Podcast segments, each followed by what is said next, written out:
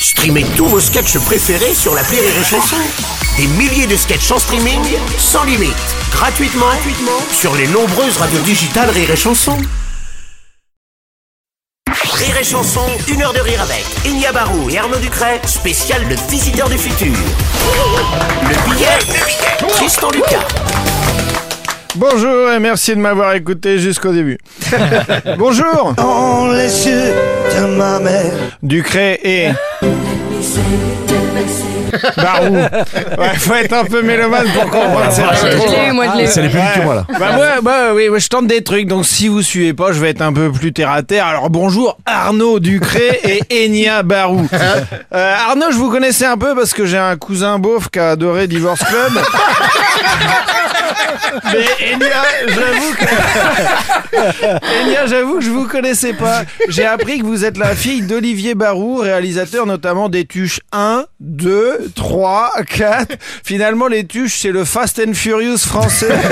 On sait pas quand ça va s'arrêter. Moi, j'ai qu'une hantise dans la vie, c'est de mourir l'année de la sortie du Fast and Furious 78 et des tuches 71. Plutôt crevé.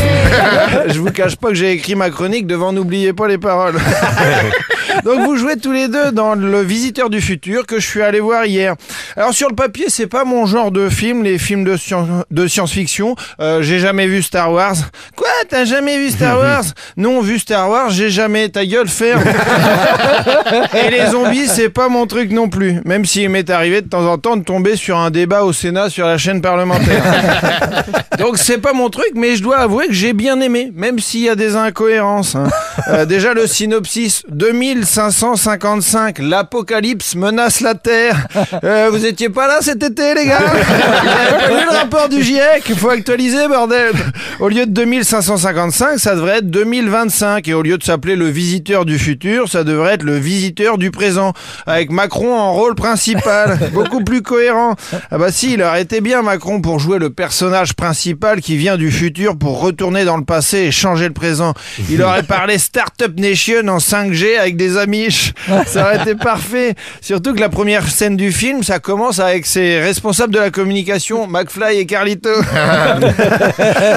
Mais c'est donc Le Visiteur du Futur, un film de science-fiction écologique. Vous y incarnez deux personnages diamétralement opposés, une fille militante écologique et un père homme politique.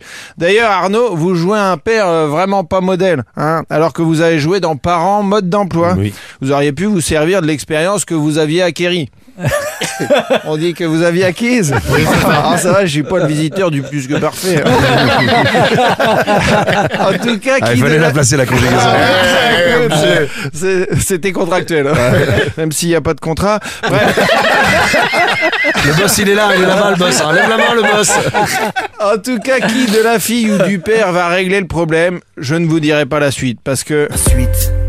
L'avenir est un long passé. faut vraiment que j'arrête d'écrire mes chroniques devant N'oubliez pas les paroles. Merci de m'avoir écouté jusqu'à la Chanson, une heure de rire avec Enya Barou et Arnaud Ducret, spécial le visiteur du futur.